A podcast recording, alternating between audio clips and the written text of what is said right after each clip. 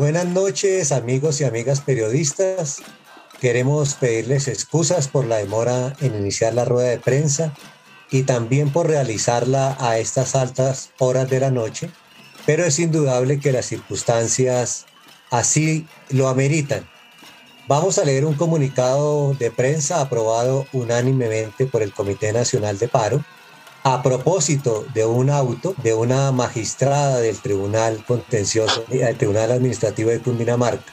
El comunicado dice así, el paro se mantiene, la protesta es un derecho fundamental. El Comité Nacional de Paro y las organizaciones que lo integran no han sido vinculadas como parte en el incidente de desacato en el trámite de una acción de tutela sustanciado por una magistrada del Tribunal Administrativo de Cundinamarca y por tanto sus órdenes no nos cobijan y en tal sentido mantenemos la convocatoria al paro nacional del 28 de abril.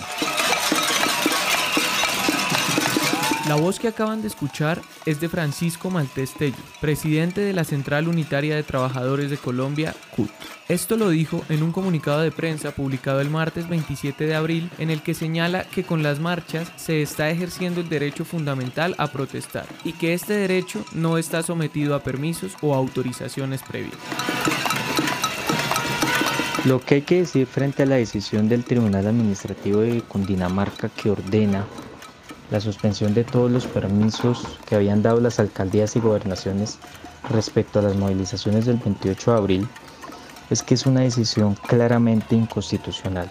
Él es Germán Rodríguez, abogado y defensor de derechos humanos de la Comisión Intereclesial de Justicia y Paz.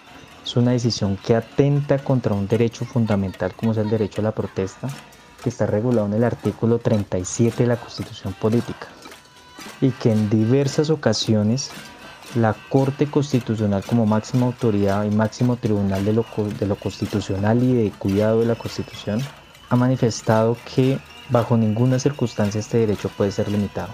En medio de la discusión de si la gente debía o no debía parar, el miércoles 28 de abril la ciudadanía salió a las calles de distintos rincones del país para exigirle al gobierno que tumbe el proyecto de ley que pretende dar luz verde a una nueva reforma tributaria. Así suena el paro. Que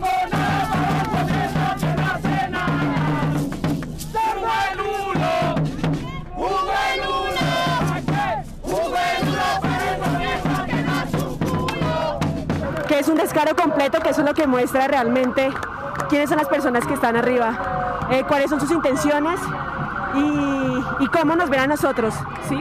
Eh, muestra esa falta de, de respeto, de humanidad en plena pandemia poniendo eso y siendo unos completos descarados.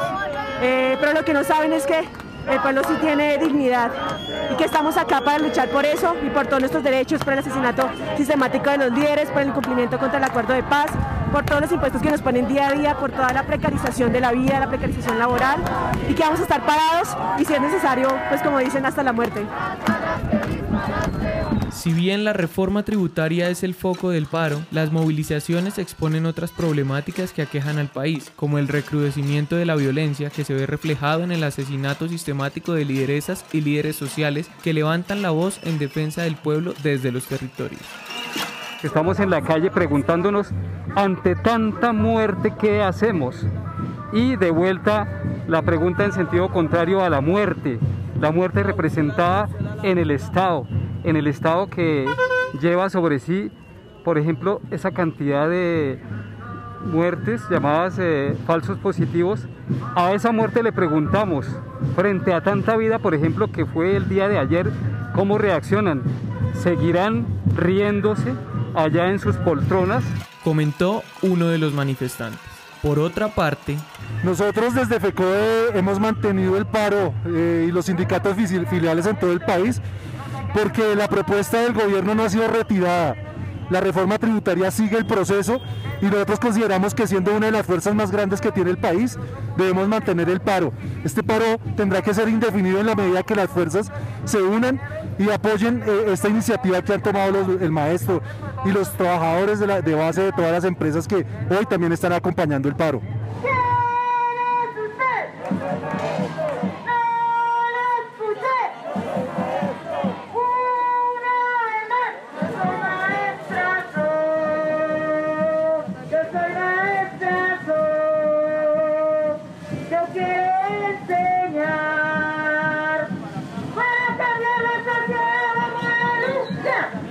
Razón por la que el pueblo colombiano está protestando hoy de esta manera tan radical es coyunturalmente la, reforma tributaria que el gobierno Duque ha anunciado. Esa reforma en realidad quiere volcar la financiación del gasto público y en particular la financiación de la deuda sobre los hombros del pueblo colombiano. O sea, está demostrado con estadísticas que la mayor parte del dinero que se va a recoger por reforma tributaria lo va a pagar la gente directamente con el incremento del IVA, con el incremento de los impuestos al patrimonio, con el disminuir el techo mediante el cual se, se, declara renta, etcétera. O sea, la reforma tributaria tiene todos esos aspectos. La persona a la que escuchan es a Juan Sánchez, profesor de la Universidad Nacional, quien además hace parte de la junta directiva de la Asociación Sindical de Profesores Universitarios, ASPO. Pero ¿por qué la aplica en este gobierno, el gobierno eh, en este momento el gobierno? Tiene, aparentemente una justificación. Dice que producto de la pandemia fue necesario endeudarse, o sea, efectivamente el año pasado el, Fondo Monetario autorizó al gobierno, le autorizó un crédito de 11 mil millones de dólares y han empezado a utilizarlo. O sea, realmente el gobierno está endeudando al, Estado, está endeudando al país con la gran banca internacional y con la banca colombiana, porque también tenemos que ser conscientes de eso. De la deuda pública, de cada 10 pesos, 9 son deuda con la banca interna. Estamos hablando con Luis Carlos Armiento Angulo, o sea, con el grupo Aval, con el, con el, con el grupo empresarial antioqueño, o sea, con los que manejan el, el sector financiero en este país.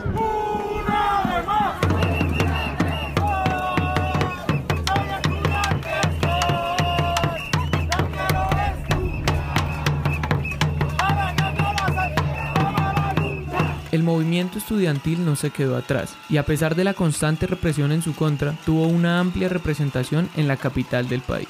Soy estudiante de la Universidad del Valle, defensora de derechos humanos, y en este momento me encuentro movilizándome en contra de la reforma tributaria en la ciudad de Bogotá, dado que soy perseguida política, amenazada por paramilitares en la ciudad y me encuentro en un, en un grave desplazamiento porque no estamos de acuerdo con un con una dictadura escondida como la que estamos viviendo en Colombia, porque los estudiantes y los jóvenes nos estamos tomando nuevamente las calles, porque esto no se queda quieto, no vamos a dar el brazo a torcer y esto va a ser hasta que el sol se apague.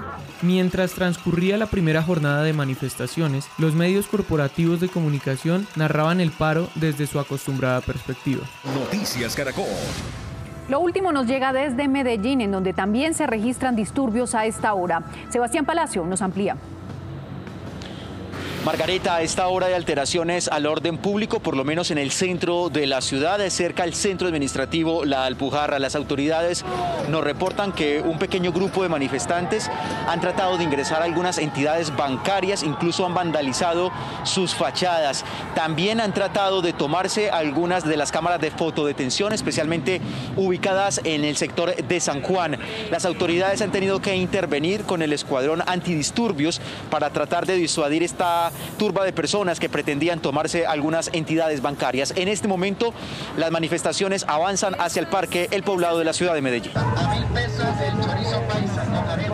Varios vendedores informales que nos cruzamos en medio de la marcha también la vende para arriba con esta reforma y por ello salieron a trabajar aprovechando la movilización y de paso a expresar su inconformidad ante el accionar de este gobierno. Yo pienso que es una es como un método del gobierno reprimir más a la clase trabajadora, al pueblo, a la clase media. Y pues la verdad nos va a afectar eh, a todos en, al bolsillo, ¿no? Y pienso que debería el gobierno, en vez de estar eh, haciendo inversión en otras cosas innecesarias como aviones de guerra, eh, camionetas para el Senado, todo eso, gastos innecesarios que en este momento de pandemia no deberían ser, pienso que deberían mejor invertir en el pueblo y no sacarle a costa de impuestos y otras cosas para beneficio de ellos mismos. Desde la psicología también se puede hacer una lectura bien interesante de estas manifestaciones. Ella es Laura Franco Duzán, psicóloga magistra en abordajes psicosociales para la construcción de culturas de paz.